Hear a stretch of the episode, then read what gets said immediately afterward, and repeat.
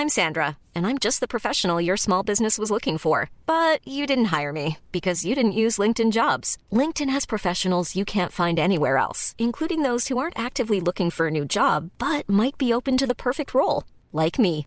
In a given month, over 70% of LinkedIn users don't visit other leading job sites. So if you're not looking on LinkedIn, you'll miss out on great candidates like Sandra. Start hiring professionals like a professional. Post your free job on linkedin.com/people today. Bonjour à vous et bienvenue à tous dans Midi News. Voici le programme du jour. God save the...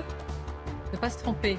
Pendant des années, on a dit the, the King, bien sûr, et non pas the Queen. Tant Elisabeth II a écrasé par sa présence et sa force le trône d'Angleterre, c'est bien Charles III qui va arriver dans deux heures à Paris. Pourquoi faire? Qu'en pensez-vous? Est-ce que vous êtes invité? Oui, moi, à rester chez moi. Donc, en me parler. Et puis, autre visite, le pape à Marseille. Alors, il y a la figure du pape, ce qu'il incarne, et puis il y a les propos du pape, notamment sur les migrants. Il est pour l'accueil inconditionnel, il est pour l'ouverture des frontières et pour le pas de frontières. Alors forcément, cela fait réagir dans la cité phocéenne, et pas que dans la cité phocéenne d'ailleurs. Polémique en Belgique après un décret sur l'instauration de cours d'éducation sexuelle au collège qui pourrait s'adresser aussi à des enfants de maternelle. Nous serons sur place avec notre journaliste. Et puis, on va parler, ben, on va pas tourner autour du pot, c'est la faillite, c'est le fiasco de la vente à perte. Tout le monde dit non au gouvernement, pas de vente à perte, c'est un non-sens économique. Voilà pour le programme. Je vous présente nos invités dans quelques instants. Le journal, bonjour à vous, cher Michael. Bonjour Sonia, bonjour à tous. Le couple royal britannique en France, six mois après avoir dû euh, reporter le- leur venue en, en plein mouvement contre la réforme des retraites, Charles III et Camilla débutent aujourd'hui une visite d'État de trois jours. Les derniers préparatifs de cette visite sur les Champs-Élysées avec ce sujet de Sarah Fenzari. À quelques heures de l'arrivée du roi, les drapeaux britanniques fleurissent aux côtés des Français. Les ouvriers s'activent et installent un dispositif pour filmer la cérémonie. Mais du côté des commerçants parisiens, l'engouement n'est pas vraiment au rendez-vous. C'est pas ma culture. euh, Ouais, c'est très bien qu'ils viennent. euh, Après, moi, ça m'est égal, quoi. Qu'ils viennent ou qu'ils viennent pas, ça, ça n'influe pas sur ma vie, quoi. La dernière fois qu'il devait venir, ça a été annulé par rapport aux manifestations. Toute l'avenue devait être bloquée, on devait fermer le magasin et ouvrir à partir euh, de 14h ou 15h. Et cette fois-ci, il n'y a rien, on ne nous a pas demandé de fermer. C'est ici, au pied de l'Arc de Triomphe, que débutera la visite du roi Charles III. Aux alentours de 15 heures, le couple royal ravivera la flamme du soldat inconnu avant de descendre les Champs-Élysées accompagné du président et de son épouse. Une visite qui, pour certains, doit réchauffer les relations entre la France et le Royaume-Uni. Je pense en revanche qu'il faut qu'il y ait des relations euh, proches avec, le Royaume-Uni et, et d'autant plus depuis que le Royaume-Uni a quitté l'Union européenne. Je pense qu'on go- quand même garder de solides liens avec, euh, ce pays et, euh, et avoir le roi Charles en, France, c'est aussi manifester un attachement de la France à l'ensemble des Britanniques. Pour l'occasion, un important dispositif de sécurité sera déployé à Paris, 8000 policiers et gendarmes mobilisés et un large périmètre de protection autour de l'événement. Arrivée prévue à l'aéroport de Paris-Orly à 14h. Dans le reste de l'actualité, la crise migratoire de Lampedusa sera au cœur de la visite du pape François à Marseille. Le Saint-Père est attendu vendredi dans la cité phocéenne et son message sur le sort des migrants est très attendu. À plusieurs reprises, le Saint-Père a précisé qu'il se rendait à Marseille, pas en France, et que le problème qui le préoccupait était le problème méditerranéen. Le procès des deux agresseurs présumés de Philippe Monguillot se poursuit au palais de justice de Pau. Hier, des témoins ayant assisté euh, à l'agression mortelle du chauffeur de bus de Bayonne ont témoigné. Aujourd'hui, les accusés devraient être une nouvelle fois entendus. Bonjour Noémie Schulz, vous êtes sur place. Et ce matin, les expertises des psychiatres ont été euh, rendues. Oui, et le constat euh, du euh, psychiatre qui a rencontré les deux accusés il y a euh, trois ans est assez glaçant. Selon le docteur Della, Wissem Manaï et Maxime Guyénon n'ont pas de troubles psychiatriques. Il n'y a ni altération ni abolition du discernement, mais ce sont des personnalités antisociales. Ces personnes-là, explique-t-il avec euh, pédagogie, ne peuvent pas accepter qu'une personne en face d'eux leur rappelle la loi. Dès qu'il y a une contrariété comme mettre un masque, ils ne peuvent pas l'entendre. L'autre devient un agresseur. Si Maxime Guyénon a exprimé une forme de sentiment de culpabilité quand il a évoqué les faits avec le psychiatre, ça n'est pas le cas de Wissem Manaï qui a confié au psychiatre Ça n'est pas moi qui ai tué euh, Philippe Monguillot. Il n'était pas mort, mort. Il était en état de mort cérébrale. C'est son épouse qui l'a tué parce qu'elle a décidé de le débrancher. Ça, c'est pas une preuve d'amour. Des murmures horrifiés s'élèvent du banc des partis civils. Le psychiatre poursuit son analyse. Il y a une absence totale d'empathie chez Wissem Manaï. Qu'est-ce qui pourrait modifier cette personnalité antisociale interroge la présidente, puisque la question euh, qui va se poser aussi euh, est celle du risque de récidive. Il n'y a pas de soins qui pourraient modifier cette personnalité. Le seul pronostic favorable, conseil de psychiatre, c'est de vieillir. Merci beaucoup Noémie Schulz. Et puis le euh, légendaire domicile de Serge Gainsbourg, rue de Verneuil à Paris, ouvre aujourd'hui au public. Le lieu était resté fermé et conservé à l'identique depuis la mort de l'artiste en 1991. Les curieux seront guidés par la voix de sa fille Charlotte en audio guide et pourront également découvrir dans la même rue le musée Gainsbourg qui ouvre également aujourd'hui. Ça en est passé des choses hein, dans cette maison. C'est vrai. vous y étiez? Je ne vais pas tout vous raconter. Euh, on n'est pas seul. Il y a quelques téléspectateurs avec nous, Michael. Je vous le dis après. Quand je vous retrouve pour les titres. Merci beaucoup, Michael. On va saluer euh, nos invités autour de la table. Olivier D'Artigol, bonjour à vous. Bonjour. Merci d'être là. Amine Elbaï, juriste bonjour, en droit public. Bonjour à vous, nous accompagne. Directrice de la rédaction de Causeur, Elisabeth Lévit également. Bonjour. Bonjour. Monsieur le professeur Kevin Bossuet également. Beaucoup de sujets. Je voulais juste vous demander, si vous croisez, si jamais tout à l'heure, en descendant les Champs-Élysées, habituellement vous le faites, vous croisez le roi Charles III. Vous savez comment vous devez vous comporter ah Est-ce que vous savez ce qu'il faut faire ou pas faire Je ne peux pas lui dire Monsieur le roi comme on dirait à un président. Donc, euh... On ne peut pas le toucher. Mm-hmm. Ah oui, bravo. Je ne sais pas. Je, je lui demanderai vraiment sans démagogie, parce que je viens du Nord mais je lui demanderai de reprendre sa frontière à Douvres et plus l'installer à Calais. Vous êtes trop vous n'allez pas ah, le croiser là. ne me faites pas une réponse. Mais non, évidemment, mais bon. Mais, vous ne toucheriez pas non plus le président. Bertrand Decker, qui sera avec nous, qui est spécialiste de la, de la royauté, non, en fait, vous ne devez pas engager vous-même la conversation. Ah vous devez attendre que lui engage la conversation pour lui opposer ce que vous avez à dire. Heureusement que je vous ai prévenu. Ah bah oui. On verra la manière D'ailleurs, quand il va arriver, donc quand il va arriver sur ce plateau, on se tait. C'est la manière. avec vous, ça va être difficile. C'est la manière dont on se comporte. Il ne faudrait pas un roi pour vous faire taire, il faudrait un miracle. Mais c'est la manière dont on se comporte avec vous. Oh là là là là, bon. Ça, c'est, ça, c'est, pas Est-ce que vous avez souvenir qu'on intervient sans que vous nous eh. ayez invité à le faire Je sais pas si c'est ça, c'est là. Tu vois, si c'est pas du paillotage en règle. on va démarrer cette émission en évoquant, euh, là, c'est plus, plus sérieux. Je vais vous parler d'un comportement de plus en plus répandu sur les tapis de caisse malheureusement. Vous avez de plus en plus, et euh, ceux qui nous regardent le savent, peut-être aussi en sont-ils, je dis victimes, parce que quand vous devez faire des arbitrages sur l'alimentation, quand on en arrive là, c'est qu'on a, il y a un très grand problème évidemment dans le pays qui n'est pas nouveau. Vous avez des fils de la faim pour les étudiants. Nous parlerons dans quelques instants de la revente à perte, mm. qui fait déjà pchit complètement. Mais tout d'abord, ce reportage de Michael Chailloux. La question du pouvoir d'achat s'affiche partout dans les allées de ce supermarché situé entre Nantes et Saint-Nazaire. Depuis plusieurs mois, les dirigeants observent des changements de comportement de la part des consommateurs. Quand euh, ils arrivent au moment de payer, bien souvent, bah, ils se rendent compte qu'il bah, n'y a plus assez. Il n'y a pas assez dans le porte-monnaie, donc ils laissent des articles euh, à la fin, du tapis. On voit bien sur les volumes qu'on bah, a à peu près 8% de volume en moins.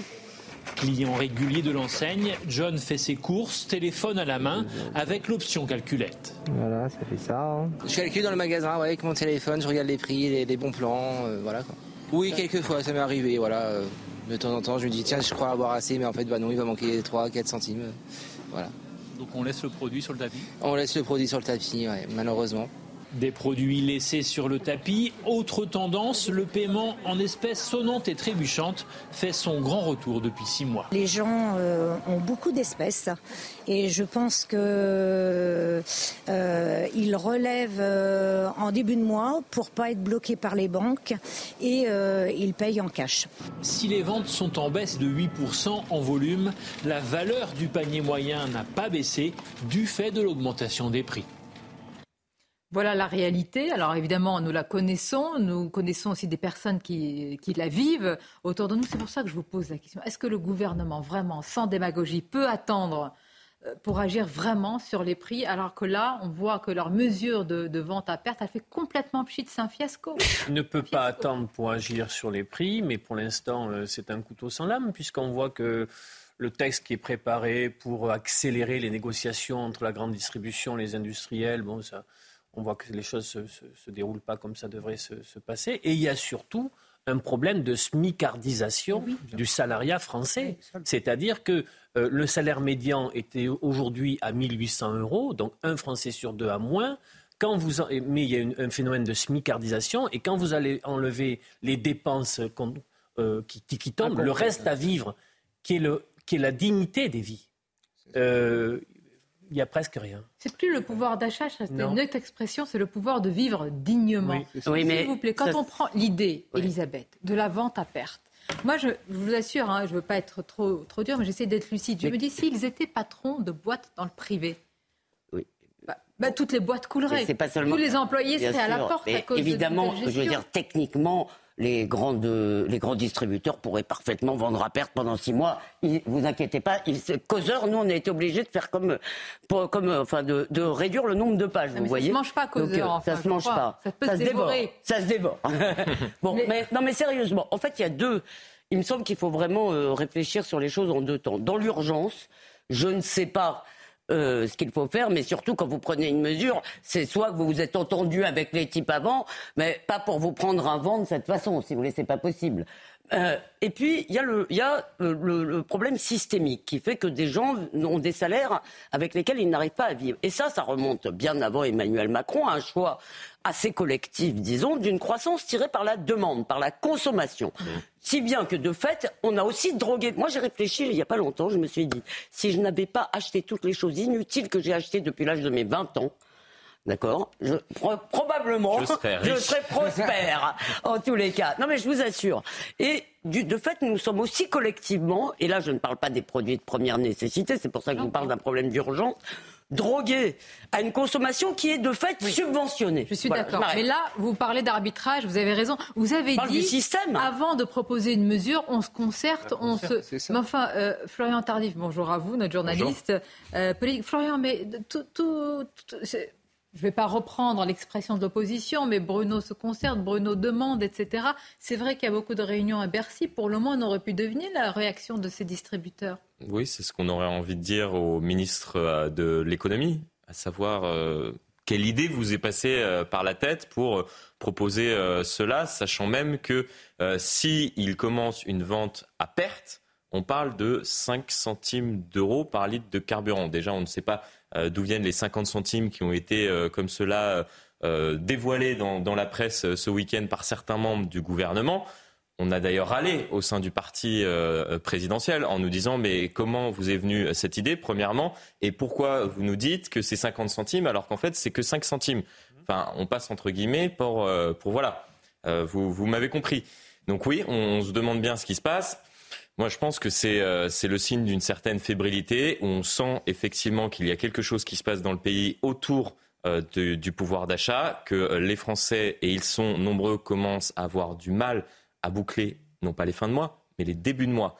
Euh, et, qu'il faut tenter de, répondre à cela, mais malheureusement, ils n'ont pas de réponse. La crainte politique et sociale, c'est que 75% des salariés prennent leur voiture aujourd'hui pour aller travailler. Dans les euh, territoires, c'est 2400 stations-service qui sont indépendantes. C'est tout un maillage économique et social et presque humain. Et donc, cette annonce-là, elle est totalement hallucinante. Et vous vous rendez compte, Olivier, pour les stations de service indépendantes et, qui ne sont pas structurellement euh, solides, ils avaient proposé de les aider pour qu'ils puissent vendre à perte. Mais quelle serait la bonne mesure, en fait Mais, la fiscalité, mais la 50%, évidemment, 50%, du prix, 50 du prix de l'essence, c'est de la fiscalité. mais sur l'essence, d'accord. 60%. Non, mais, parce que en ce moment, non, mais en ce moment, et c'est extrêmement intéressant puisque euh, personne n'a fait la comparaison par rapport à ce qui s'était passé euh, dans les années 2011, 2012, 2013, 2014. Là, on s'inquiète d'un prix du baril qui dépasserait les 100 dollars. Mais j'ai regardé, à cette époque-là, il était déjà à plus de 100 dollars. On était même arrivé à 130, 140 dollars. Et pourtant, le prix du carburant, je parle du gazole, était aux alentours de 1,40€. Mais qu'est-ce qui s'est passé entre-temps? Les taxes à l'époque étaient aux alentours de 50%, même un peu moins de 50%. Aujourd'hui, c'est 60%.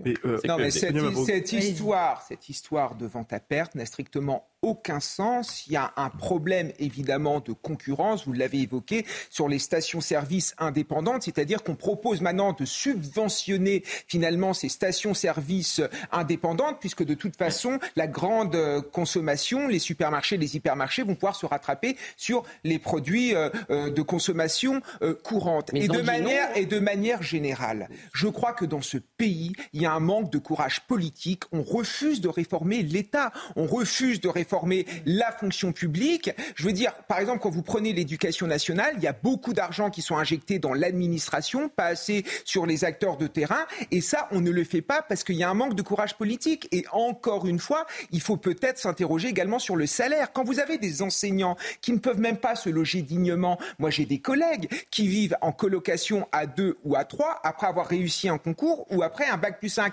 Est-ce que c'est normal? C'est-à-dire qu'aujourd'hui, ce problème de pouvoir d'achat ne touche pas seulement les gens qui sont au SMIC, ça touche également la petite classe moyenne et ce sentiment de déclassement est en train de se répandre dans le Mais pays. si on et ça, c'est dramatique. Plus, Kevin, on aurait de quoi payer nos On ne sommes plus un pays de producteurs. Bah oui, mais c'est ça le Malheureusement, et on le déplore. Mais au-delà des producteurs, pourquoi toujours euh, pointer euh, celles et ceux qui produisent, celles et ceux qui offrent du travail? Vous savez, ceux qui offrent du travail dans notre pays, ce, sont pas les ce ne sont pas les politiques, ce sont les entrepreneurs. Euh, il y a aujourd'hui dans notre pays un scandale dont personne ne veut parler. Les classes populaires et les classes moyennes sont victimes, sont les premières victimes du racket fiscal et social orchestré par le gouvernement. Racket Un racket. Je n'oublie pas euh, aujourd'hui les décisions, les décisions prises dès euh, l'entrée en fonction du président de la République Emmanuel Macron, qui a augmenté notamment la CSG pour les retraités. Euh, tout cela fait partie d'un ensemble.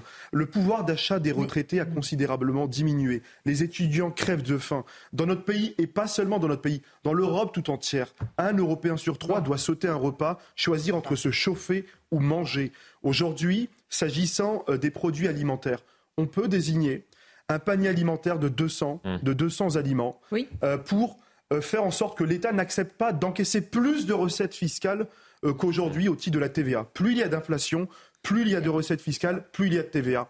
Sur euh, l'essence et le carburant. Enfin, sur les le- retraités, c'était, je suis désolé de vous couper, mais un mauvais exemple, puisque euh, cette mesure-là, justement, allait au bénéfice des travailleurs. C'est-à-dire qu'on prenait un petit peu d'argent aux retraités, aux retraités un peu plus aisés que la moyenne, pour l'injecter pour les personnes qui travaillent, pour justement augmenter leur Oui, ça pouvoir d'achat. c'est une, c'est Ah une, ben- bien évidemment, vous allez répondre solution discutable, juste après mais pour le coup... Mais euh, c'est- ça s'appelle déshabiller Paul réponse- pour habiller Jacques. Bah, vous allez nous l'expliquer. Vous s'appelle allez nous déshabiller l'expliquer Paul. juste après les titres. Alors, on a, s'il vous plaît, comme ça vous êtes au, au courant, euh, mais nos téléspectateurs le savent, des rappels de titres afin que nous soyons tous informés, nos téléspectateurs, de l'actualité en temps réel, chaque quart d'heure avec Mickaël. C'est tout de suite.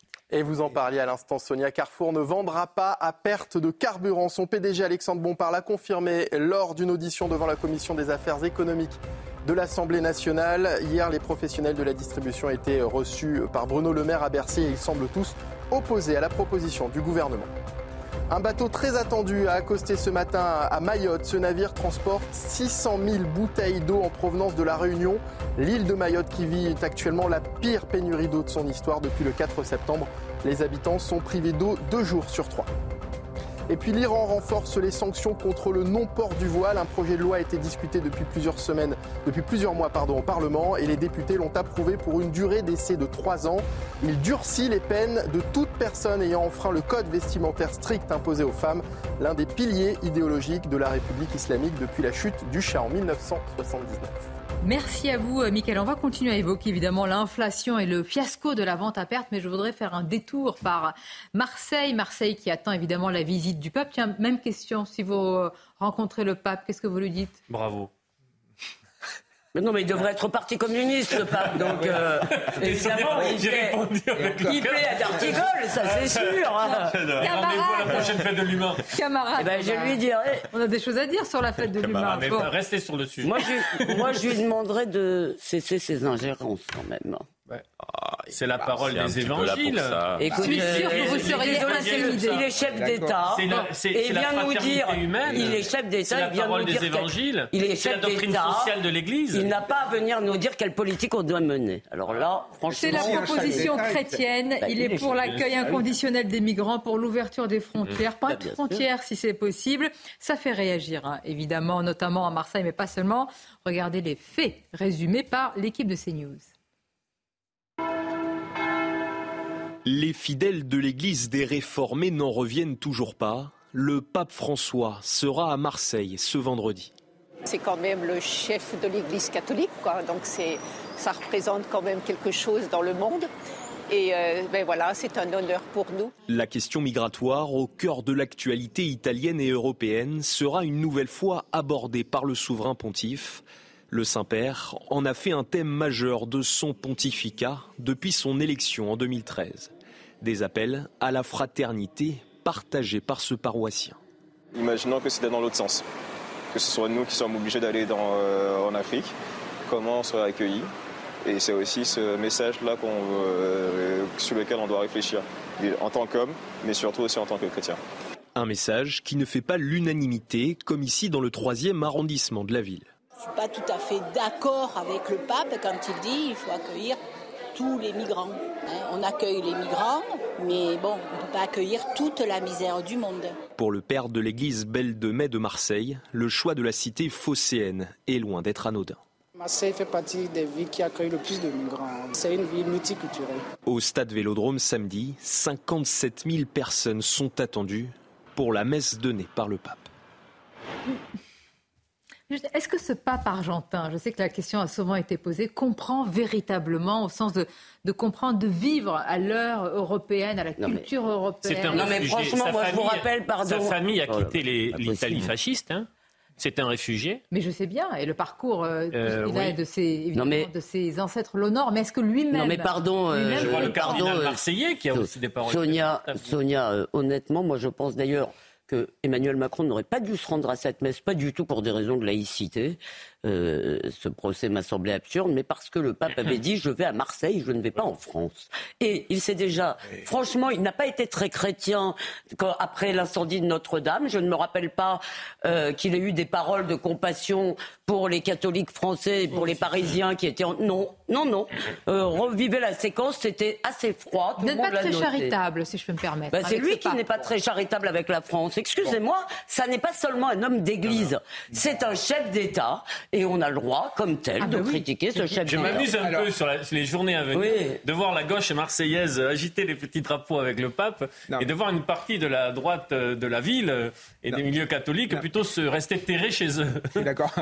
oui, c'est Il y a encore des paradoxes, Olivier, je suis d'accord. Mais, mais sinon, si on prend un peu de recul, respectons euh, le pape François, c'est le chef de file des catholiques, et j'entends ici et là que c'est un pape un pape de gauche, mais il n'y a pas de pape de gauche ou de pape de droite, comme il n'y a pas de pape conservateur ou de pape progressiste. Bah, un pape est là pour euh, défendre, pour pas défendre, la même ligne, hein, d'accord, mais pour défendre la doctrine de l'Église, bah. pour christianiser et évangéliser. Après, en fonction des thèmes qu'il choisit, on sent bien qu'il y a une inflexion plus d'un côté que dans l'autre. Après se pose en effet la question de sa répercussion, l'utilisation et l'instrumentalisation de sa parole par, euh, par exemple, la gauche et l'extrême gauche. Là, ça pose question, mais j'aimerais bien qu'on respecte quand même euh, ce pape. Voilà, mais attendez, là, moi, je vais, moi, je vais vous répondre quand même là, parce que ça, ça m'énerve un peu. Ah. Excusez-moi, euh, vous ne pouvez pas dire, c'est presque, sans, sans le vouloir, c'est presque insultant pour le catholicisme de dire, ah oui,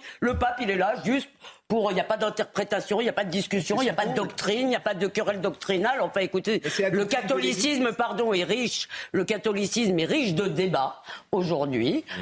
Euh, et donc, et par ailleurs, je ne vois pas pourquoi je devrais respecter tout ce qu'il dit. Je trouve que ses propos d'appeler les États, si vous voulez, à dire il faut accueillir inconditionnellement, il n'y a plus de frontières, sont parfaitement euh, euh, je, attendez, chers amis, je pensais, je pensais que nous étions sur un sujet consensuel. On va marquer la pause. Et comme la messe n'est pas dite, on va encore oh en parler. Oh Une pause et on se retrouve.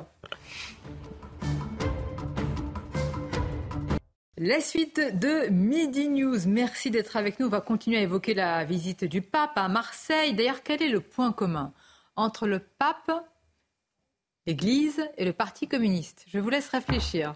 Le point commun est présent sur ce plateau. À part, à part Mais tout d'abord les titres avec vous, Michael.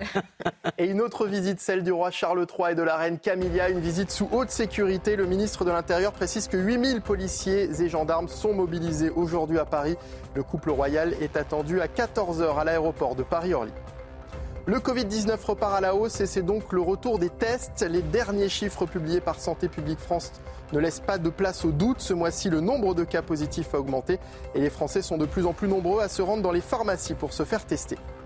Et puis le pape François appelle à faire taire les armes au Karabakh. Le souverain pontife s'est exprimé ce matin au lendemain du lancement par l'Azerbaïdjan d'une opération militaire d'envergure dans cette région disputée par l'Arménie. Le pape s'était d'ailleurs rendu en Arménie puis en Azerbaïdjan en 2016.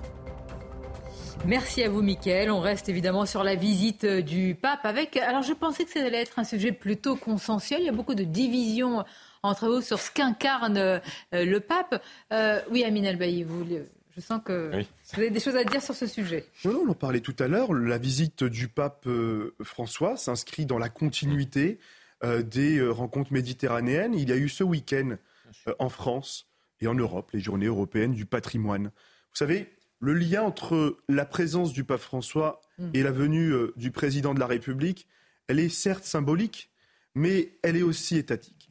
Et il y a dans notre société un phénomène qui euh, euh, nous frappe sous nos yeux, impuissant, c'est le délaissement, l'abandon de notre patrimoine culturel chrétien.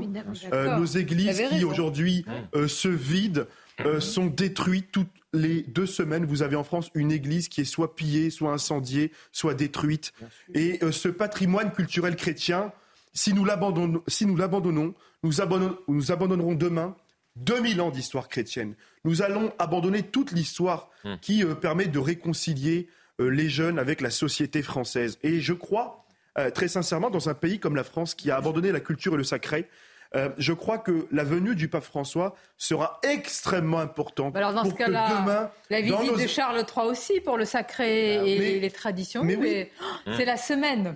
Mais c'est, euh, je, crois que semaine faut remettre à l'endroit les valeurs, les valeurs de l'Église catholique. Mais oui, mais alors, euh, alors ça, ça m'intéresse. pas cet héritage. Mais quelles sont les valeurs? Alors c'est le mot. Vous savez, le mot de valeur, c'est le mot valise.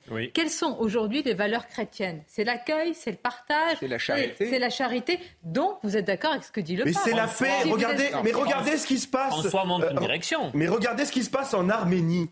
Regardez ce qui se passe aujourd'hui en Arménie. Sous le silence de la communauté internationale, vous avez une minorité ethnique qui est en, qui est en train d'être persécutés, massacrés par le régime azéri. Le pape François appelle à faire taire les armes, à faire taire les armes. Je crois que oui, lorsque le pape s'adresse aujourd'hui à la communauté internationale, il ne s'adresse pas uniquement en tant que représentant de l'Église, il s'adresse aussi, en tant que représentant de la diplomatie. C'est une chose d'appeler à la paix, c'est une autre chose de dire au gouvernement, voilà la politique que vous devez avoir. Nous sommes en pleine crise migratoire. Je veux dire, ce qui se passe à Lampedusa, nous avons tous les yeux rivés dessus, et c'est probablement en partie notre avenir qui se joue dans la façon dont nous allons maîtriser ou pas cela, si vous voulez. Et donc, qu'il tienne, qu'il appelle à la paix, évidemment, ça, à la paix, euh, nous sommes d'accord, qu'il tienne même des propos tout à fait généraux, humanistes, sur la nécessité de l'humanité, de les considérer comme nos frères, tout ce que vous voulez. Mais pas intimer l'ordre à des gouvernements avant de leur rendre visite de vous devez faire ci ou ça au moment où notre ministre de l'Intérieur dit sans d'ailleurs que ça ait beaucoup d'effets, nous ne, les accueillerons pas. J'entends, j'entends moi, moi, je suis d'accord. J'ai été trop long. Je suis d'accord avec les valeurs. Les valeurs chrétiennes, c'est important. C'est la solidarité, c'est la charité, c'est l'entraide. Mais est-ce qu'aujourd'hui, la charité, l'entraide, c'est justement ne pas accepter ces migrants sur notre sol. Parce qu'aujourd'hui, on a bien vu qu'avec cette crise migratoire, il n'y avait plus d'opposition entre la fermeté et l'humanisme. La fermeté, c'est l'humanisme. Si on accueille des gens sur notre territoire dans des conditions aussi épouvantables, avec des conséquences également épouvantables pour les gens qui reçoivent euh, ces migrants, où est l'humanisme? Où est la charité? Donc le pape François doit comprendre cela. La question est posée. Vous allez découvrir un sondage sans surprise sur les résultats. Je vais vous faire euh, réagir euh, tous et, Olivier d'Artigol. Migrants, êtes-vous favorable à l'instauration d'un blocus naval en Méditerranée? C'est l'idée qu'avait euh, proposée déjà il y a quelques temps, hein, quand elle est arrivée au pouvoir, Giorgia Meloni, près de 70%, 69%. On voit bien que... Les... Giorgia Meloni avait défendu ce type de... Ce... Giorgia Meloni avait défendu avant son élection ce type de de réponse de fermeture des frontières et bras de fer avec l'Union européenne. Et aujourd'hui, elle attend une solidarité renforcée de l'Europe et elle fait des conférences de presse à côté de Van Mais pourquoi Pardonnez-moi.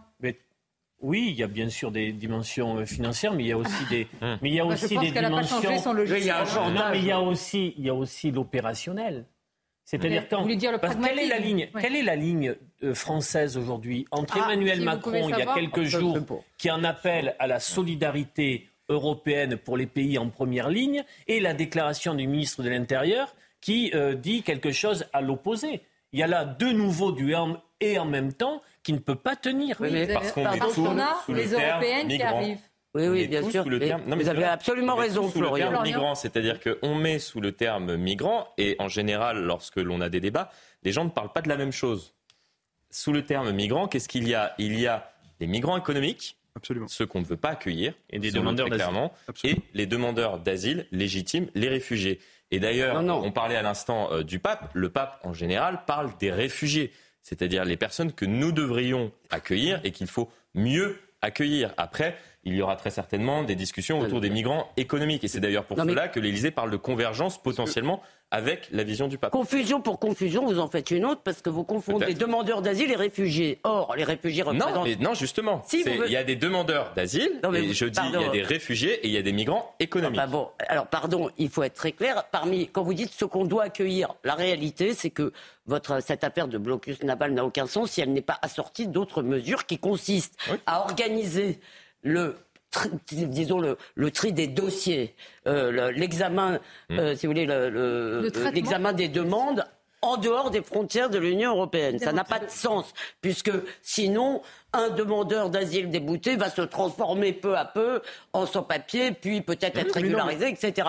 Or, mais c'est pour ça qu'il faut faire le La réalité, c'est que vous ne pouvez pas faire juste, vous pouvez pas juste euh, fermer les frontières et dire voilà, on fait rien. Maintenant, il faut dissuader les candidats au départ par tous les moyens. Mhm. Non, euh, je crois que l'analyse, euh, l'analyse qui vient d'être exposée à l'instant sur le plateau, elle est extrêmement intéressante. Tous, nous réclamons effectivement l'instruction des demandes d'asile dans les ambassades en dehors du territoire de l'Union européenne. Je vous rappelle quand même que la Cour de justice de l'Union européenne a déclaré que cette mesure est contraire aux droits de l'Union européenne. Nous sommes aujourd'hui en France victimes de textes qui n'ont pas été adoptés par le peuple français. Nous sommes victimes aujourd'hui du droit de l'Union européenne. La France a perdu sa souveraineté et depuis bien longtemps maintenant, nous aurions dû dénoncer cet accord Schengen. Nous aurions dû reprendre la maîtrise de nos frontières. D'abord au regard des menaces, ah la résurgence de la menace terroriste, mais aussi de la menace migratoire qui va arriver, qui va s'abattre sur notre sol. Ce qui se passe aujourd'hui à Lampedusa n'est pas une conséquence,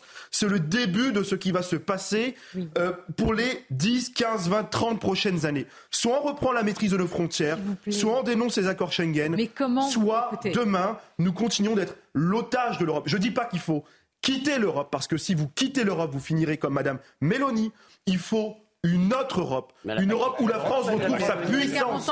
La puissance et la parole de Philippe Séguin, qui savait aujourd'hui défier l'Europe en pratiquant notamment ces politiques, cette politique sociale bien sûr, mais aussi la politique de la chaise vide lorsque nos partenaires regardent ailleurs. Euh, on va passer dans quelques instants à un autre sujet, mais moi je pose toujours la même question. Et je ne veux pas euh, sembler dire qu'il y a une impuissance, mais dites-moi, à chaque fois je pose la même question, vous allez mettre un blocus, vous allez fermer les frontières, vous allez mettre des barbelés, des murs, ce que vous voulez, quand des gens prennent le risque de mourir en mer, et ils le savent, pour venir. Ils continueront à vouloir. il faut, il faut penser quand même à une réponse plus globale pas, que fermer, verrouiller. Je crois que la plupart pensent, et ça c'est le rôle des passeurs qui est incriminé, au contraire.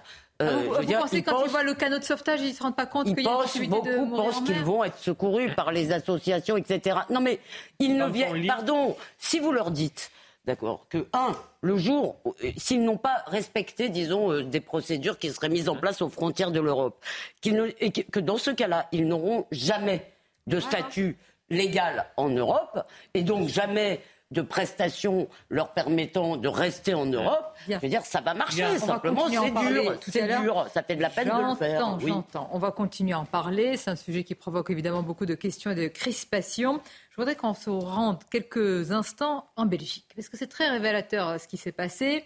Euh, il y a eu quand même des manifestations, des tags, des incendies, la colère gronde en Belgique. Pourquoi?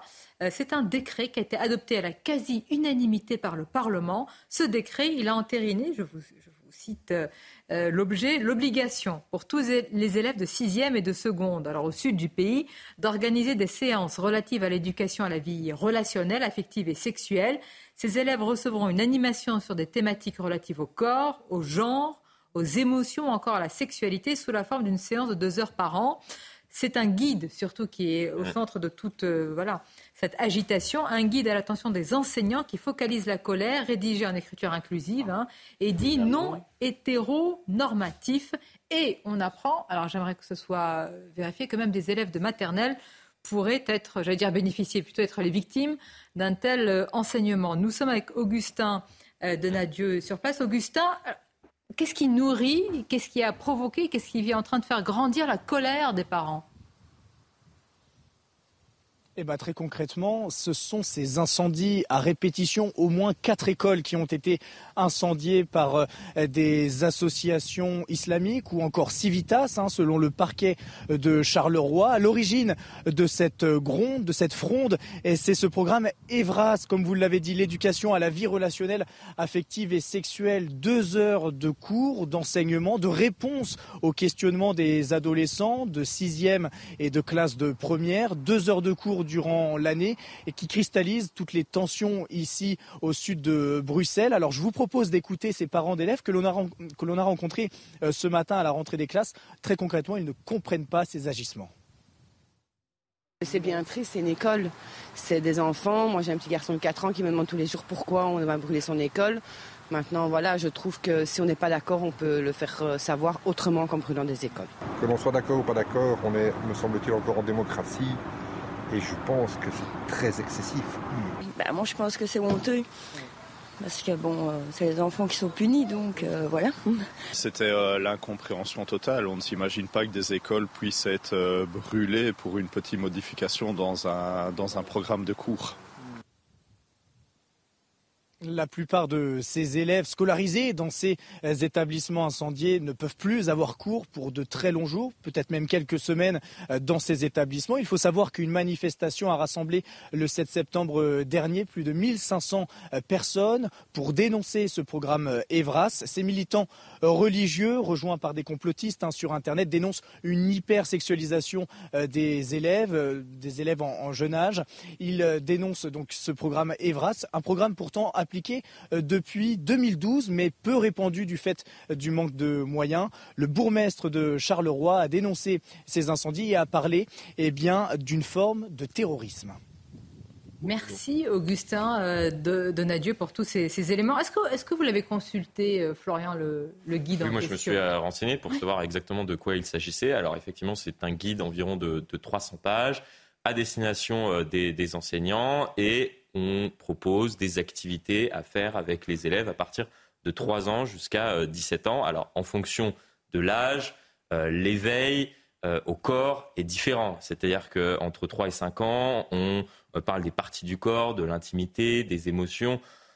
Il n'y a rien qui m'a choqué dans, dans, l'orientation, ce guide. Quand vous dites qu'il est déjà non hétéronormatif, bon, en fait, le principe même, il y a certaines parties où le, le principe même, justement, alors quand on dit non hétéronormatif, c'est pour éveiller les, élèves à éviter euh, de euh, mettre de côté euh, certaines personnes, certains camarades potentiellement qui n'auraient pas la même orientation sexuelle qu'eux, puisque justement vers 12, 14, voire 15, 17 ans, on parle de l'orientation, c'est à 15, 17 ans, on parle de l'orientation sexuelle et on explique concrètement aux enfants qu'on peut ne pas avoir la même orientation sexuelle. Donc concernant là pour le coup le terme, je peux comprendre mmh. que ce terme-là soit appliqué pour, euh, pour, euh, pour ce programme. Vous allez réagir. Je sens que vous avez beaucoup de choses à dire sur ce sujet. Les titres, tout d'abord, avec vous, Michael. Les prix des billets d'avion seront taxés et donc bien plus chers pour les consommateurs. Le ministre des Transports l'a confirmé ce matin chez nos confrères de France Info. Cela permettra, dit-il, de financer le coût de la transition écologique. Clément Beaune précise que le secteur routier sera également mis à contribution. Une absence totale d'empathie et une personnalité au profil antisocial. Les expertises psychiatriques ont été rendues dans le procès des deux agresseurs présumés de Philippe Monguillot au palais de justice de Pau. Cet après-midi, les accusés seront euh, une nouvelle fois entendus. Et puis l'Australie en proie aux flammes, plus de 600 pompiers luttent contre des incendies qui se sont déclarés dans la région de la Nouvelle-Galles du Sud, des incendies attisés par des vents violents et des températures anormalement élevées pour la saison. Un guide pour l'orientation, l'éducation, mmh. l'éducation, surtout pas l'orientation euh, sexuelle. Vous voyez bien euh, où on en est avec à la fois des associations, euh, si j'ai bien compris ce mmh. que dit Augustin, islamiques et puis à la fois Civitas avec quand même des, actions aussi de, violence hein, par rapport à des écoles. Comment le professeur que vous êtes réagit? Bah, déjà, on ne peut que condamner ces écoles que l'on incendie, cet extrémisme qui n'est pas tolérable. Après, je comprends les inquiétudes, parce que quand on parle d'éducation sexuelle à partir de l'âge de 3 ans, je pense qu'il y a une forme de fantasmagorie. L'éducation sexuelle à partir de l'âge de 3 ans, c'est pour ça on fait des le, le vrai bah, problème de notre société, c'est qu'on en arrive à non, on en arrive à, à, incendier des écoles justement parce que on ne consulte pas ce, fameux guide et on en tire des conclusions en disant non mais vous vous rendez compte à partir de 3 ans et vous nous, nous, nous, expliquez à nos enfants euh, comment on, fait l'amour. Non non mais non mais je suis, totalement d'accord mais on ne parle pas d'orientation sexuelle on parle par exemple de l'éveil aux émotions. Est-ce qu'on peut aimer Enfin là non mais il faut faire l'orientation sexuelle c'est à partir de 15 ans. Non mais non mais, Florian c'est exactement ce que j'allais dire en fait ah, c'est-à-dire bah, qu'il y a une forme de fantasme autour de cela par exemple moi j'enseigne en collège et je hum. vois qu'en quatrième dès qu'il y a de l'éducation à la sexualité, les parents, certains parents pensent qu'on va apprendre les pratiques sexuelles à leurs enfants. Pas du tout. On apprend le rapport que l'on a avec les femmes. On peut apprendre aussi qu'il y a différentes sensibilités, qu'il peut y avoir des homosexuels, des bisexuels, etc. Après, le problème, c'est qu'il y a quand même dans notre société une forme d'entrisme idéologique sur la question du genre, sur la question évidemment de comment euh, devenir une femme quand on est un homme, etc. Et je ne pense pas que cette idéologie-là LGBT doit entrer au sein euh, de, de l'école de la République. Donc c'est ça qui pose quand même question. Et de manière plus générale, quand j'entendais dans le sujet qu'il y a une hypersexualisation de la jeunesse, mais c'est une hypersexualisation de la société. Les adolescents vivent dans la sexualité très tôt, à travers les réseaux sociaux, à travers les et l'école doit y répondre. Alors, voilà, c'est ce que je voulais dire. Pardon, moi je crois d'abord qu'il y a peut-être une hypersexualisation de la communication, mais qu'en réalité, si vous voulez, on est en train de tuer la sexualité. Mais bon, c'est une autre. C'est possible. C'est autre chose. Euh, euh, le... Alors moi, je ne parlerai pas de la Belgique parce qu'effectivement, mm. je n'ai pas euh, travaillé là-dessus en Belgique. Mais c'est intéressant, c'est qu'il y a des débats évidemment en France où ça commence à 7 ans, si je ne m'abuse. Alors déjà le nom, ça s'appelle éducation à la sexualité. Pardon, il y a une chose qui ne s'apprend pas.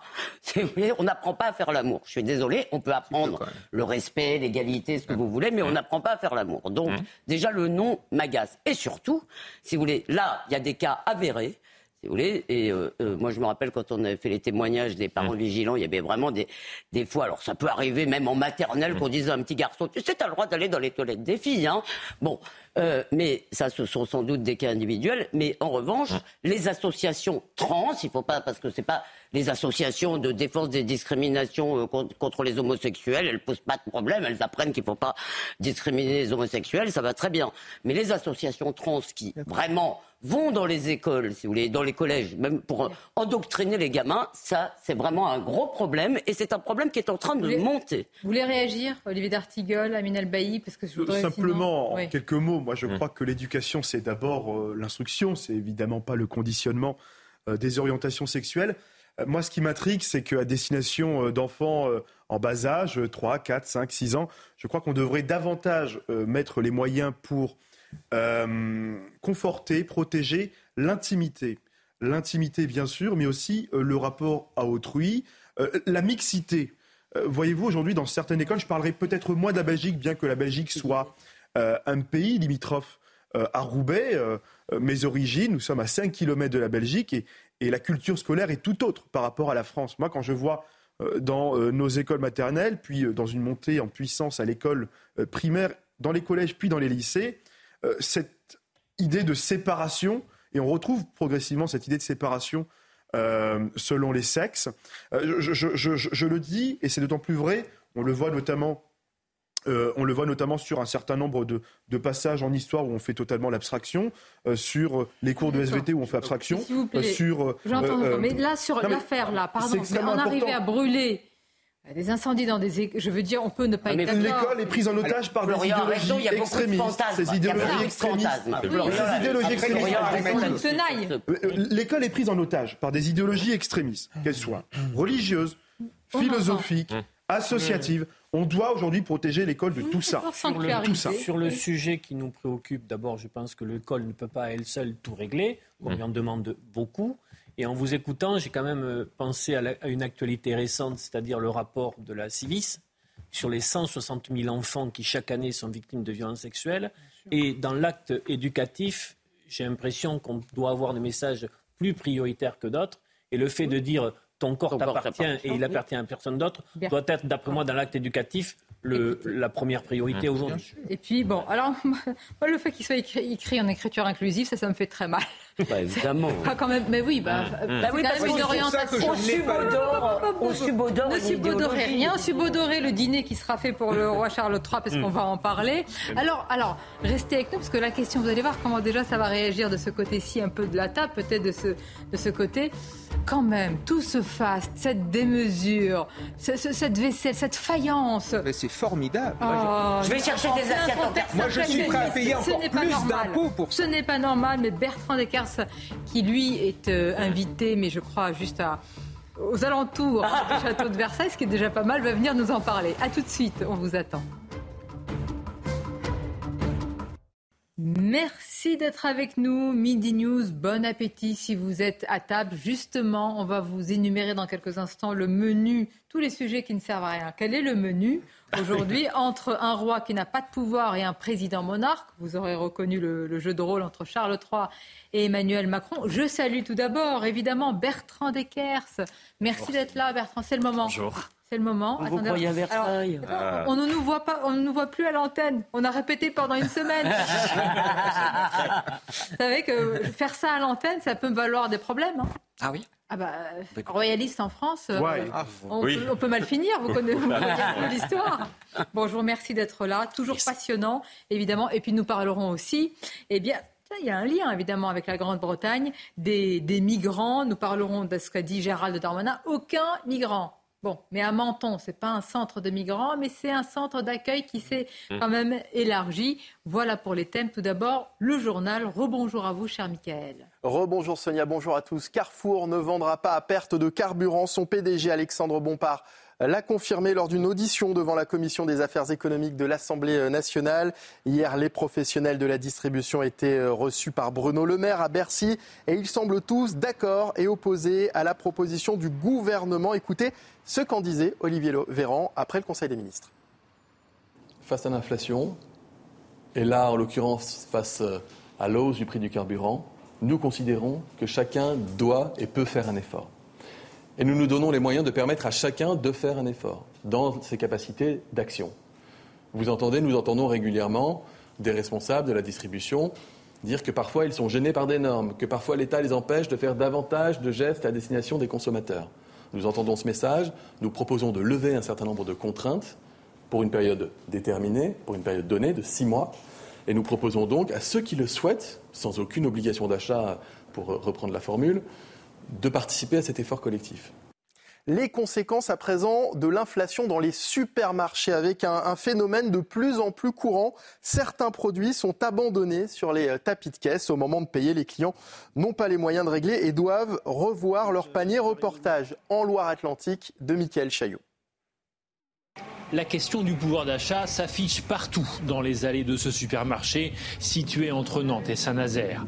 Depuis plusieurs mois, les dirigeants observent des changements de comportement de la part des consommateurs. Quand euh, ils arrivent au moment de payer, bien souvent, bah, ils se rendent compte qu'il bah, n'y a plus assez. Il n'y a pas assez dans le porte-monnaie, donc ils laissent des articles euh, à la, fin du tapis. On voit bien sur les volumes qu'on bah, a à peu près 8% de volume en moins. Client régulier de l'enseigne, John fait ses courses, téléphone à la main, avec l'option calculette. Voilà, ça fait ça. Hein. Je calcule dans le magasin avec mon téléphone, je regarde les prix, les, bons plans, euh, voilà. Quoi. Oui, quelquefois, ça m'est arrivé, voilà. De temps en temps, je me dis, tiens, je crois avoir assez, mais en fait, bah non, il va manquer 3-4 centimes. Voilà. Donc on laisse le produit sur le tapis? On laisse le produit sur le tapis, malheureusement. Des produits laissés sur le tapis. Autre tendance, le paiement en espèces sonnantes et trébuchantes fait son grand retour depuis six mois. Les gens euh, ont beaucoup d'espèces et je pense que euh, relèvent euh, en début de mois pour pas être bloqués par les banques et ils payent en cash. Si les ventes sont en baisse de 8% en volume, la valeur du panier moyen n'a pas baissé du fait de l'augmentation des prix. La crise migratoire en Italie, Giorgia Meloni continue de demander plus de soutien de l'Union euh, européenne. La Première ministre qui ne veut pas que l'Italie devienne un camp de réfugiés, le camp de réfugiés de l'Europe, déclare la guerre, vous allez l'entendre, aux passeurs. Écoutez. Premièrement, je ne permettrai pas à l'Italie de devenir le camp de réfugiés de l'Europe. Et deuxièmement, même s'il y avait des gens au gouvernement avec une vision pro-immigration, comme les gouvernements précédents, le problème en Italie ne s'arrêtera pas. Le seul moyen est donc de déclarer la guerre aux trafiquants et cela doit se faire avec tout le soutien du système multilatéral, avec la volonté de tous les pays qui n'acceptent pas d'être soumis au chantage des organisations criminelles.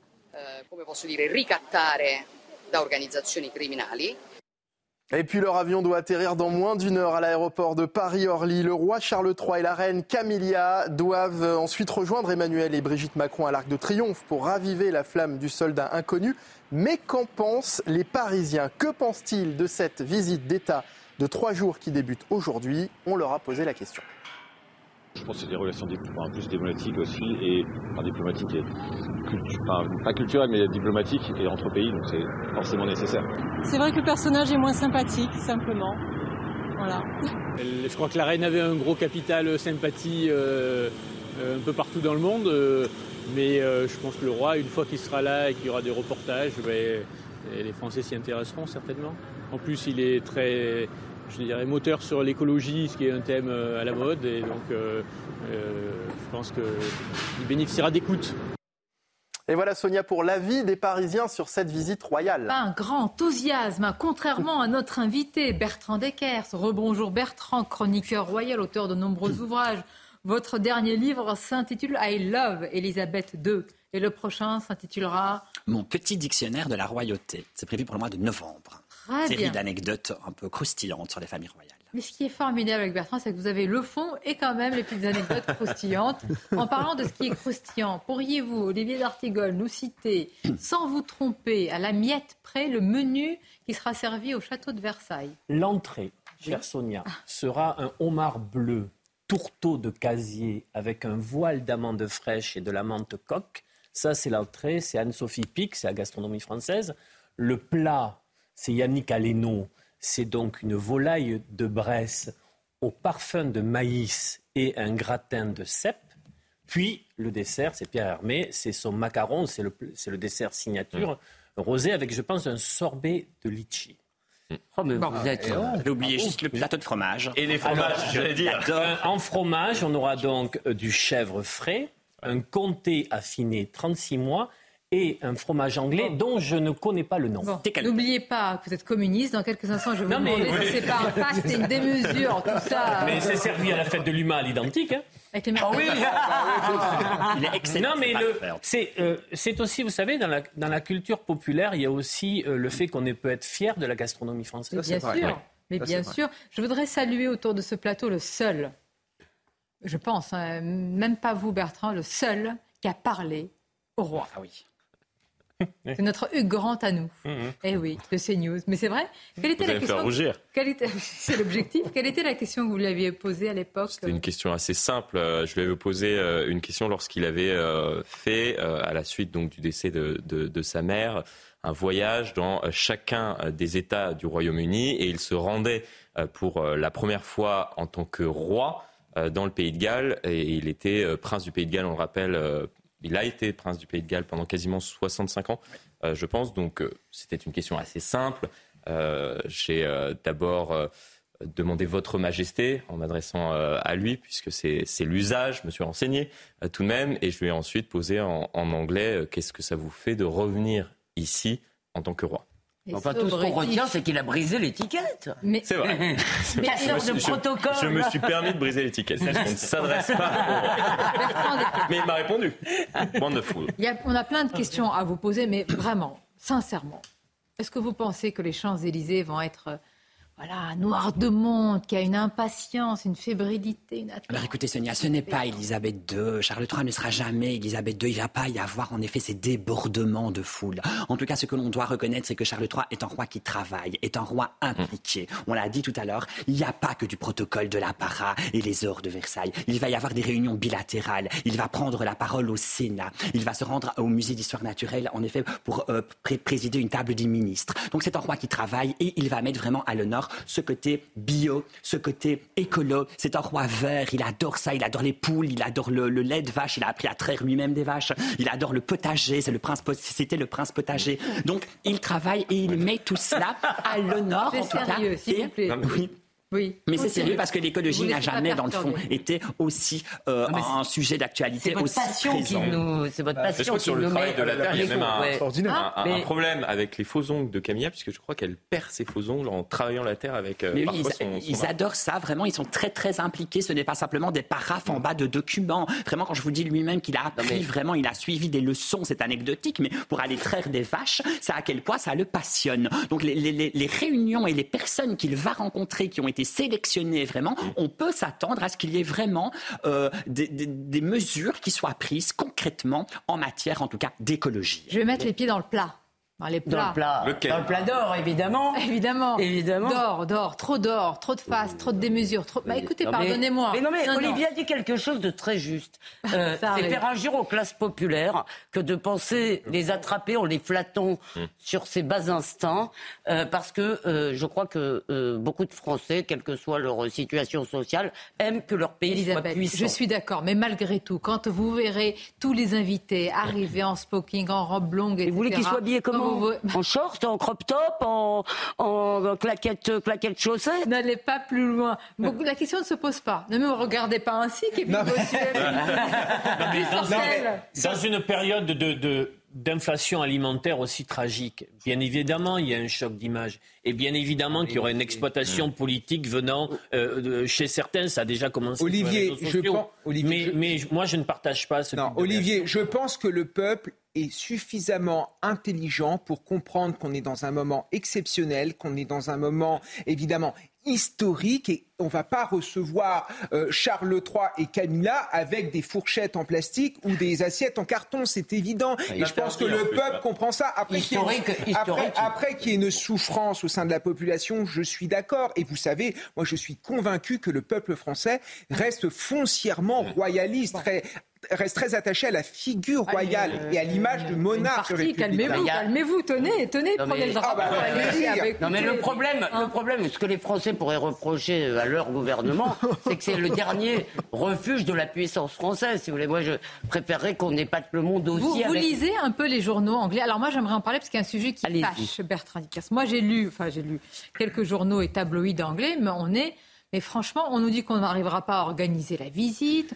Ah non, mais on, dirait qu'on est le, le, je sais pas quel pays. La France n'est pas des meilleurs. Il, y a une forme presque d'ingérence, je vais vous dire. Hein à dire comment on devrait même mener et euh, comment dire organiser la sécurité par rapport à de France, quand même, on peut les comprendre. Eh bien, vous savez, c'est en cela justement que la visite qui va se dérouler est ultra importante. Et Emmanuel Macron l'a parfaitement compris. Il n'a cessé de tendre la main à Charles III. Ça a commencé par des futilités, des anecdotes. Vous savez, j'adore ça. Eh bien, au moment de la, du jubilé de platine pour ses 70 ans, il a offert un cheval fabuleux de mots courts. Il n'était pas obligé de le faire. Et il a veillé à ce que la presse en parle. Il a lui-même convié Charles III lors des funérailles d'Élisabeth II en disant Votre Majesté, on adorerait que vous choisissiez notre pays pour votre premier déplacement.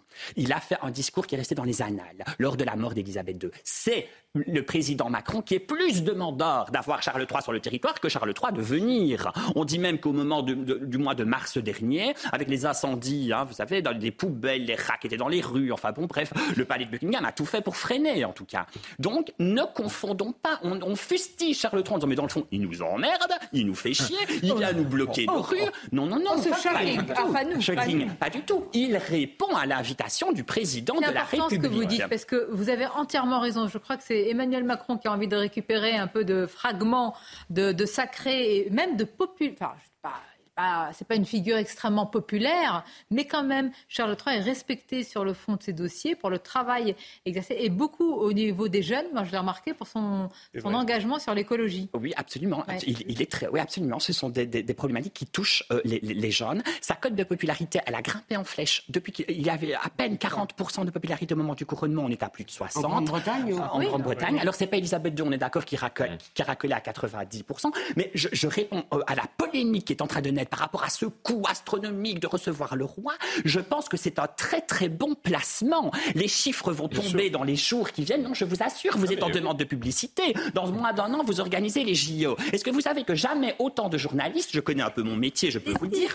n'ont demandé pour être accrédités ce ah. soir sous les ordres de Versailles pour suivre en effet ce faste incroyable des dames qui vont défiler en robe longue, des messieurs qui vont être en smoking. Le New York Times sera présent ce soir à Versailles. Le Canada sera présent ce soir à Versailles. Et nous Imaginez-vous, Sonia, le bah, retentissement bien international et la publicité que vous donnez. Moi, je invité à rester à la maison et vous? Je, je, serai dans la cour. Moi, je ne suis pas invité sous les ors. Je serai dans la cour avec mon petit drapeau euh, pour un duplex pour rapprocher le roi. Les titres, et on revient, on en parle avec vous, euh, Michael.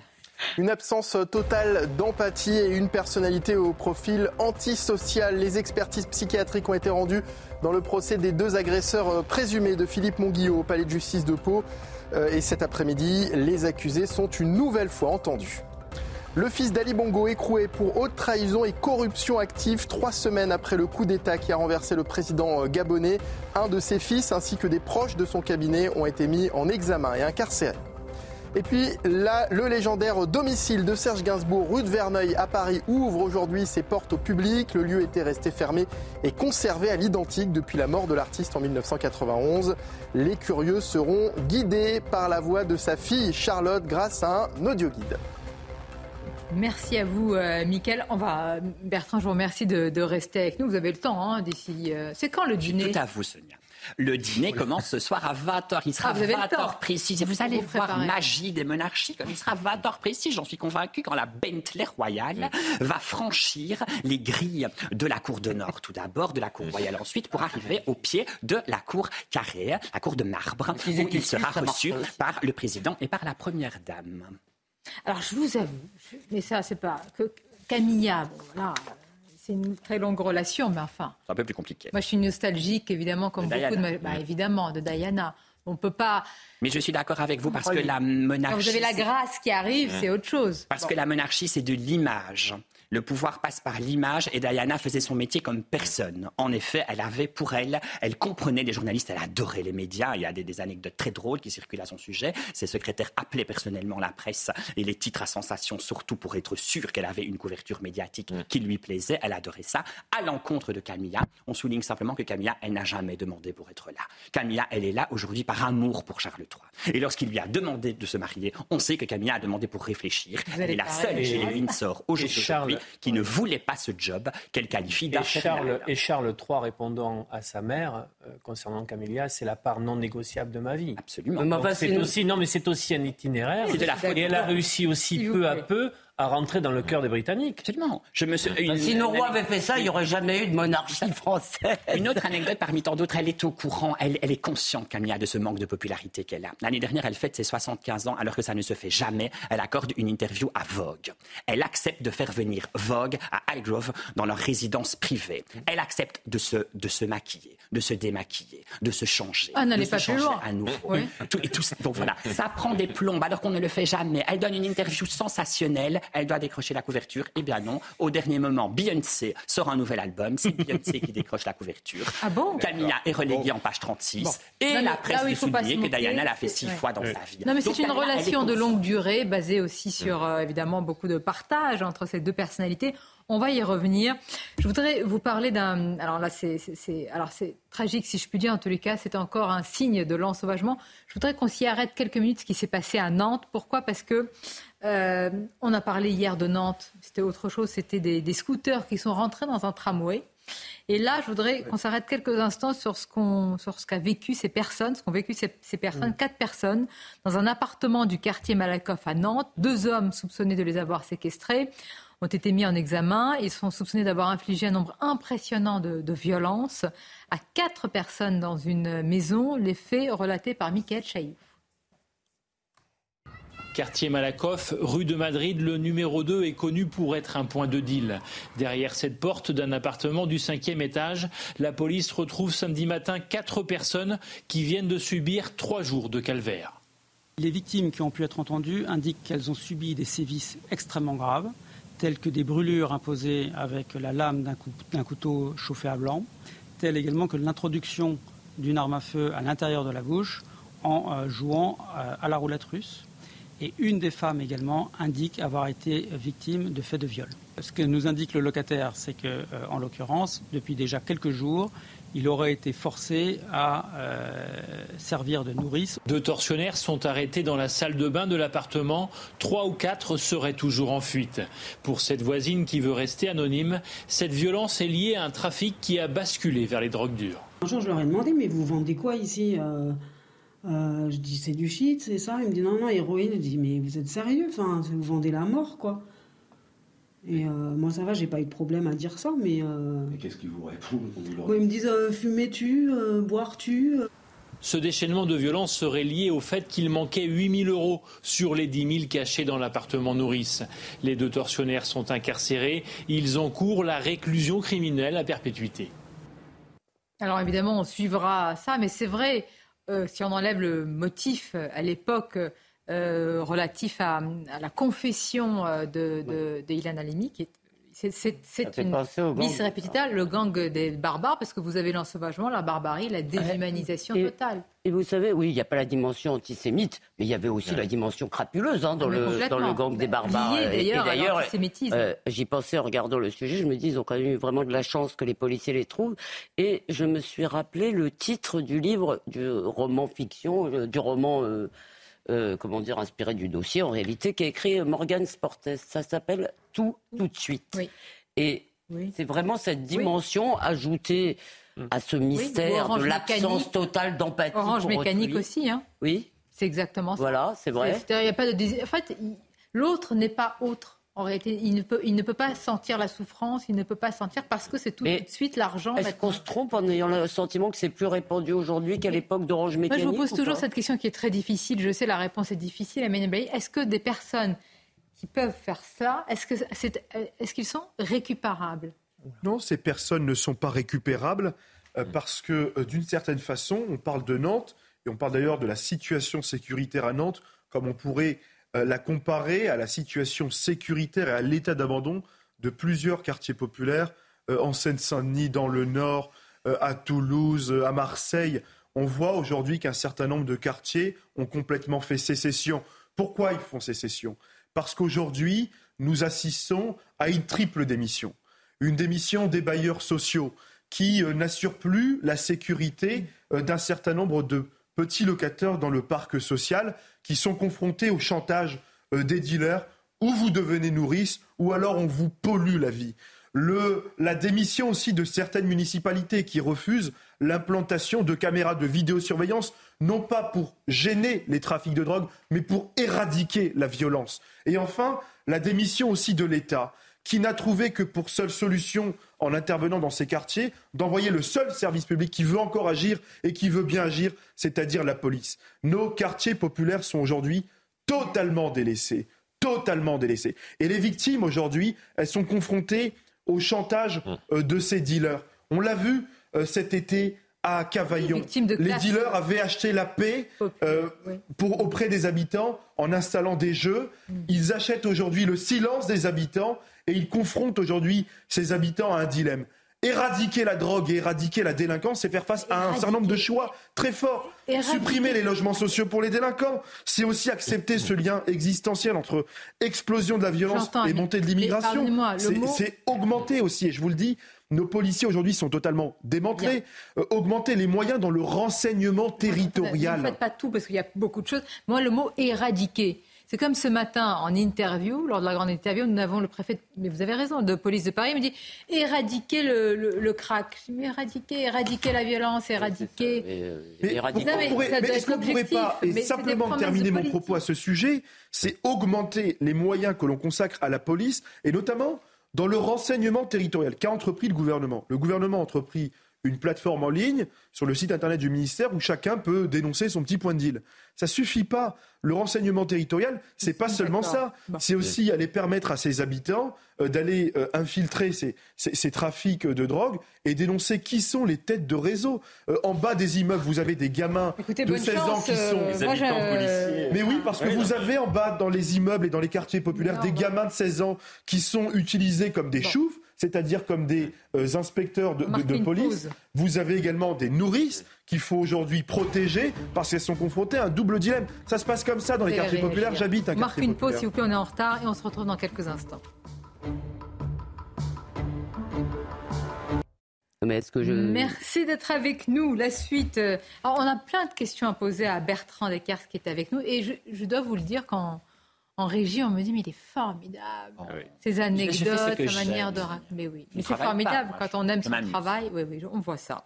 Il aime aussi son travail. Et merci euh, à Mickaël avec le journal. Cette fois-ci, les titres. C'est à vous, Mickaël. Carrefour ne vendra pas à perte de carburant. Son PDG Alexandre Bompard l'a confirmé euh, lors d'une audition devant la Commission des affaires économiques de l'Assemblée nationale. Hier, les professionnels de la distribution étaient reçus par Bruno Le Maire à Bercy. Ils sont tous opposés à la proposition du gouvernement.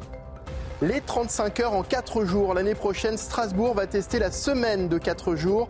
Cette expérimentation sera menée dans l'Eurométropole l'an prochain sur la base du volontariat. Le nombre d'heures travaillées sur une journée passera pour les agents concernés de 7h à 8h45. Et puis l'Australie en proie aux flammes. Plus de 600 pompiers luttent contre des incendies qui se sont déclarés dans la région de la Nouvelle-Galles du Sud. Des incendies attisés par des vents violents et des températures anormalement élevées en cette période. Nous allons parler dans quelques instants de l'arrivée du roi Charles III. Ce sera dans une euh, demi-heure sur le sol français. Direction, euh, il arrive à, Paris, puis ensuite il ira à 13h56. Je vous remercie. 13h50. Non, mais on, annonce 14h, c'est 13h. Donc il n'arrive pas par train avec la SNCF. non. non. Monsieur, on estime qu'il faut 4 minutes pour ouvrir la porte et en effet que Elisabeth Borne, ce sera Elisabeth Borne qui accueillera le couple royal. À 14h précis. Vous êtes sérieux C'est-à-dire, vous savez quoi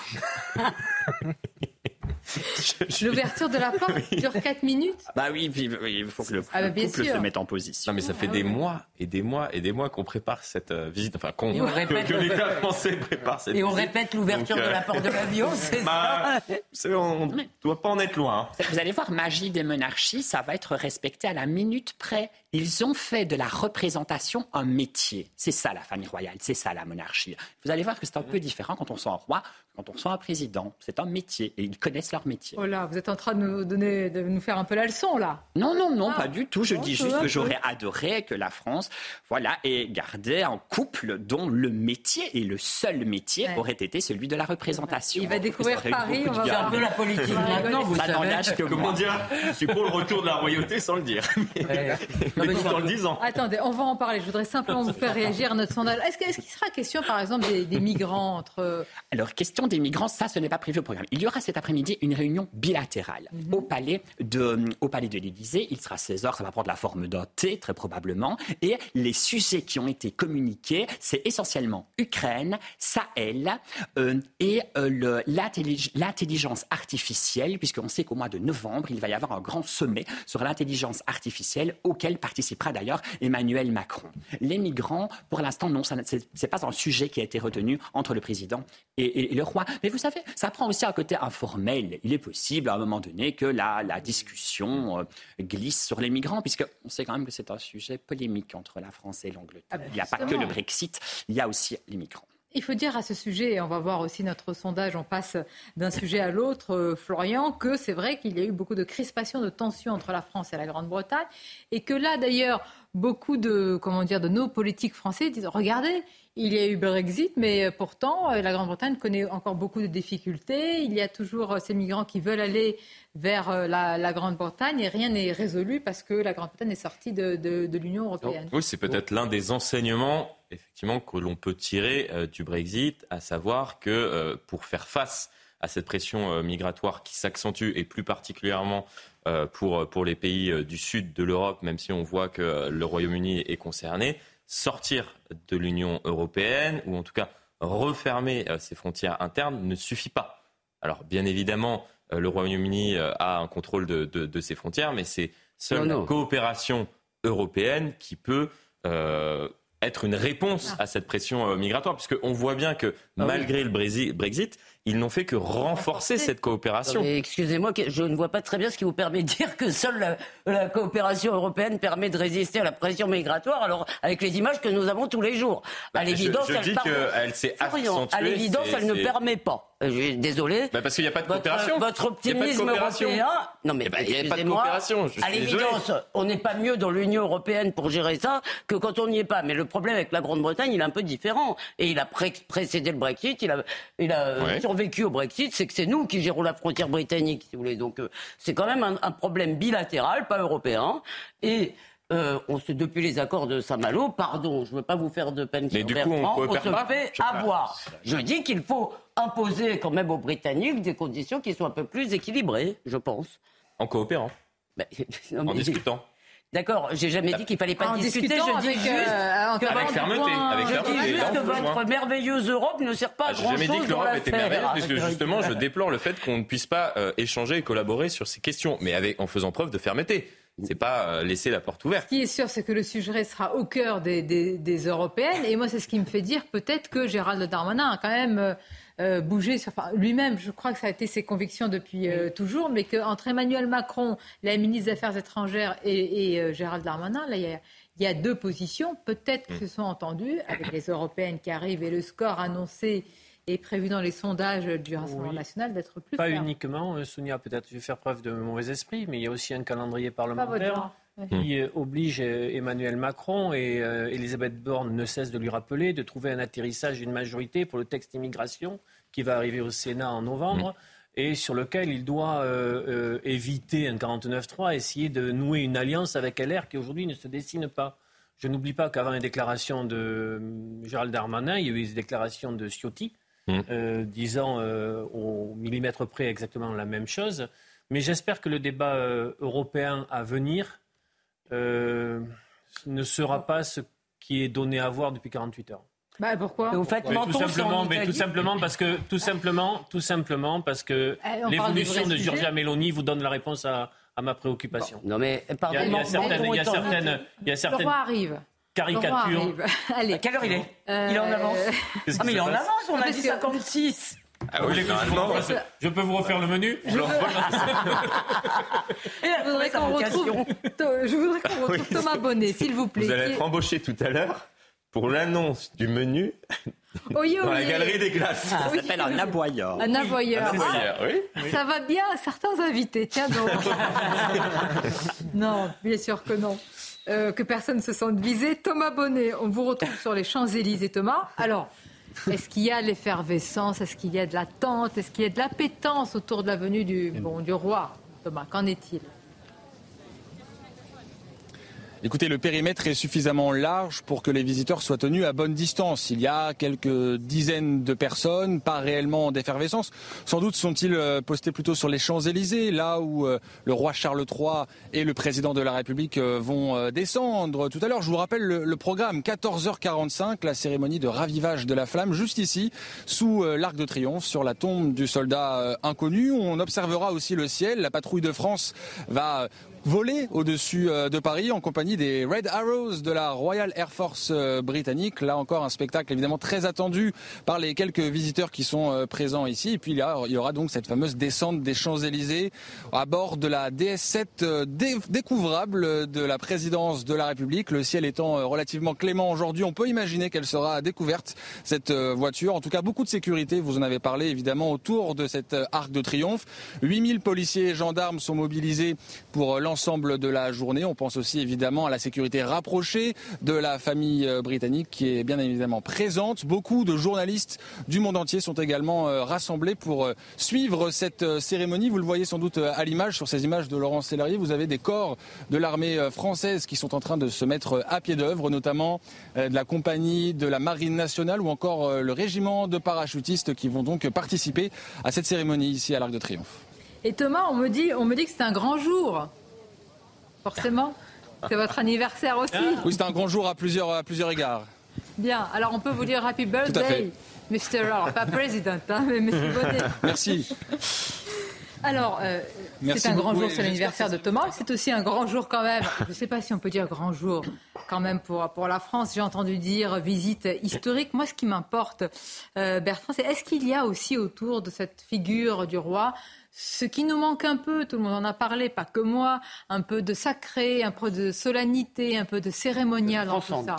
Absolument, j'ai envie de rappeler simplement qu'il est également chef d'église, hein, Charles III. Il est chef des anglicans, 70 millions d'anglicans euh, à travers le monde, et il y a autour de lui ce côté sacré. C'est d'ailleurs parce qu'il est chef d'église qu'on a connu euh, au mois de mai dernier ce, couronnement. Il est couronné parce qu'il est missionné par Dieu en réalité. C'est pour ça que ça se fait sous les voûtes de Westminster, qui est un lieu religieux. Donc en effet, il a autour de lui cette figure de monarque et cette figure sacrée. Alors il est vrai qu'Élisabeth II avait autour d'elle comme un vent de magie qui soufflait. Pourquoi? Parce qu'Élisabeth II, elle accède au trône qu'elle a 26 ans. elle est couronnée hein. Elle va régner très très très longtemps. On va regretter Élisabeth II, évidemment. Mais aujourd'hui, ça passe par la personne de Charles III. Et mais croyez-moi qu'il sait très bien qu'il est un roi de transition. On dit d'ailleurs, les milieux informés en Grande-Bretagne nous disent qu'il a prévu de régner une petite dizaine d'années. Et qu'ensuite, il laisserait la main à William, le prochain ah bah. roi William, parce qu'il estime aussi que c'est un métier qui, doit s'exercer et on doit accéder au trône, qu'on est encore relativement jeune. Oh non, mais tout, ça passe par oh non, non, alors là, vous êtes en train de contrarier Elisabeth Lévy. Les papes démissionnent, les rois démissionnent. Non, mais franchement. Mais puisque les papes le font, pourquoi les rois d'Angleterre bah non, ne le feraient-ils pas, pas du tout.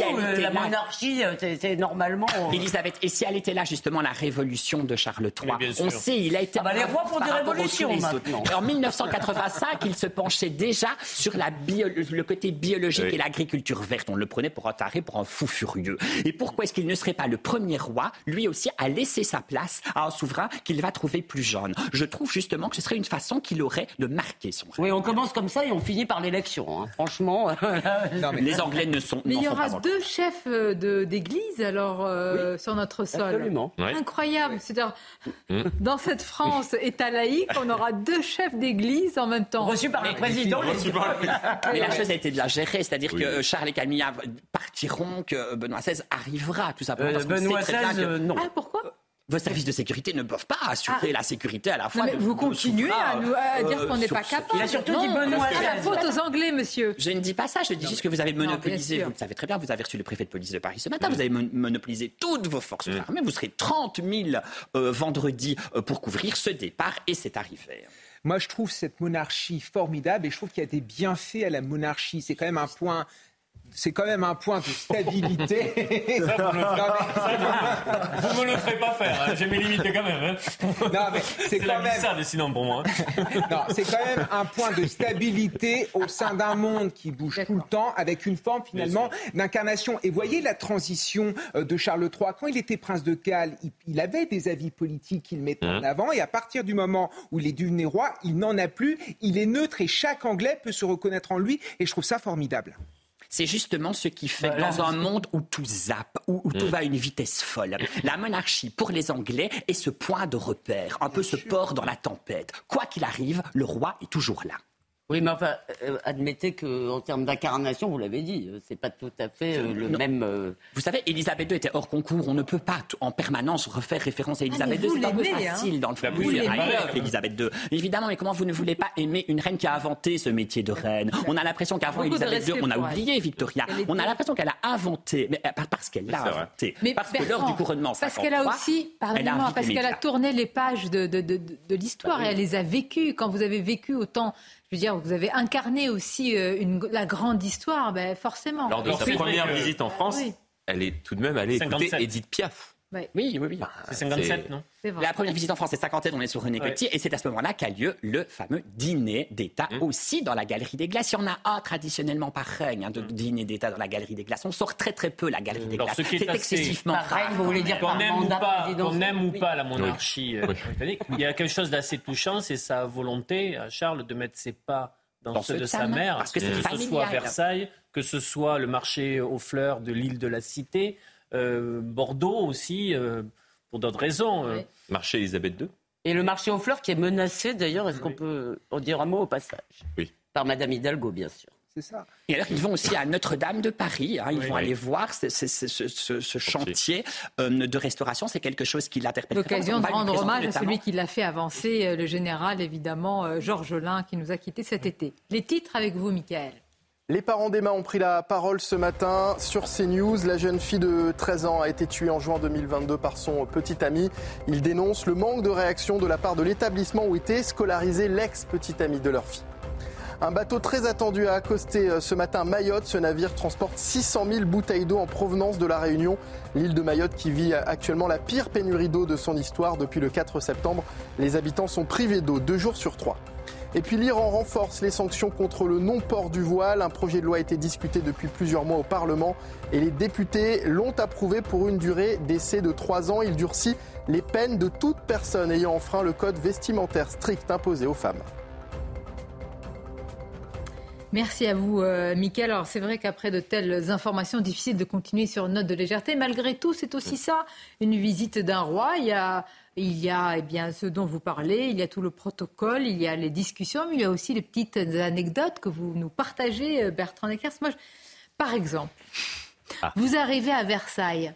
Vous arrivez, comment vous devez vous comporter face au roi? Est-ce qu'on peut susciter nous-mêmes? Parce que j'ai posé la question à, nos amis et invités. Chacun avait sa petite idée euh, comment interpeller le roi. Mais est-ce que vous pouvez vous-même engager la conversation avec le roi? Il faut attendre que ce soit le roi ah. qui, d'abord qui vous parle avant de pouvoir lui adresser la parole. Mais ce n'est pas vraiment une question qui va se poser puisque les invités vont défiler, on le sait tous, devant d'abord le couple présidentiel puisque c'est lui qui reçoit, donc il sera le premier, et ensuite devant le roi et puis et puis devant Camilla. Alors on sait que les dames, en effet, ce n'est pas obligatoire, mais c'est tout de même fortement recommandé, pourraient se flanquer d'une révérence. Légère. Légère, légère. Elles ne vont pas faire une révérence de cour, en effet. Elles vont garder, elles vont veiller à, l'antenne. à garder le dos droit, ne pas trop incliner la tête, chose qui ne se fait pas.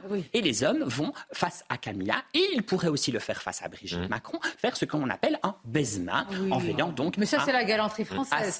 C'est absolument, c'est la galanterie. La question que toute la presse se pose pour l'instant, c'est quel tiare, quel diadème va choisir Camilla? Elle en a à sa disposition 16, hérité d'Elisabeth II, et on pense bien que ça va être un bandeau quartier, en effet, Cocorico. En hommage à la France, elle a trois bandeaux quartier, trois diadèmes quartier dans sa collection. Lequel va-t-elle choisir? Réponse dans quelques heures. Olivier peut-être va pouvoir nous parler des toilettes maintenant, après le repas. Le roi, quant à lui, sera en smoking, puisque je sais que vous aimez les anecdotes. C'est la maison Anderson qui l'habille euh, depuis très, très, très, très, très ah bah. longtemps. Euh, et, euh, et, on estime plus ou moins qu'un smoking de Charles III, pour la petite anecdote aussi, coûte environ 8000 euros. C'est un costume qui est taillé sur mesure. La ah bah question, est-ce va-t-il déjà opter pour un blazer en velours ou est-ce que ce sera plutôt du satin? Et vous connaissez sa mensuration? aussi C'est incroyable qu'il a décidé lui-même ses cols de chemise. Il en porte Est-ce que son mobilier personnel l'a suivi? Une partie de son mobilier. Il, est il a des lombaires. Je vois que vous aimez ça, je suis certain. Il a des lombaires très fragiles. Il dit donc, il se dit donc que dans, voilà, il y a deux, trois jours, a été livré à l'hôtel de Charros, Béthune Charros, vous savez, l'ambassade de Grande-Bretagne, au, au 39 rue du Faubourg Saint-Honoré, son matelas et son oreiller. Et sachez aussi qu'il voyage avec sa commode. alors c'est pratique c'est par mesure, de, mm. ça, ça a un côté pratique, puisque peu importe où il est, dans quel pays du monde il se trouve, il sait pertinemment que les caleçons se trouvent dans le premier tiroir, que les chaussettes sont dans le second, C'est vraiment très pratique de se balader avec son armoire. Vous pouvez me confirmer quelque chose que j'ai lu On rentre dans de l'intime.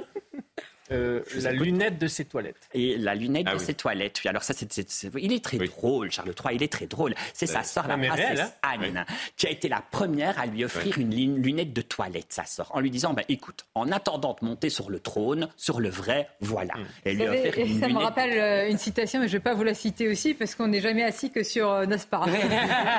mais je voudrais terminer en merci, parce que vous êtes un formidable conteur. Parce que, mis à part évidemment les anecdotes et puis l'importance d'une telle visite pas. Vous le racontez très bien, je vous en remercie, parce que moi j'aime beaucoup vos livres, la manière dont vous en parlez, avec beaucoup de voilà, d'intelligence, de finesse, parfois de fougue aussi, ça fait du bien. Mm. Hein, vous, vous, nous voilà, vous nous donnez envie. Et c'est pas évident parfois avec euh, son roi. Mais oui, d'autodérision, tout à fait. Je vous remercie. L'émission royale. À ce soir. 20h. 20h. Au château. Non, mais vous n'êtes pas euh, chez Pascal ce soir? Ah non. Ah non, c'est très bien. Ah non, il est invité à Versailles. En plus, ils sont voisins. Euh. Qui ça bah, Le roi et. Ah bon, très bien.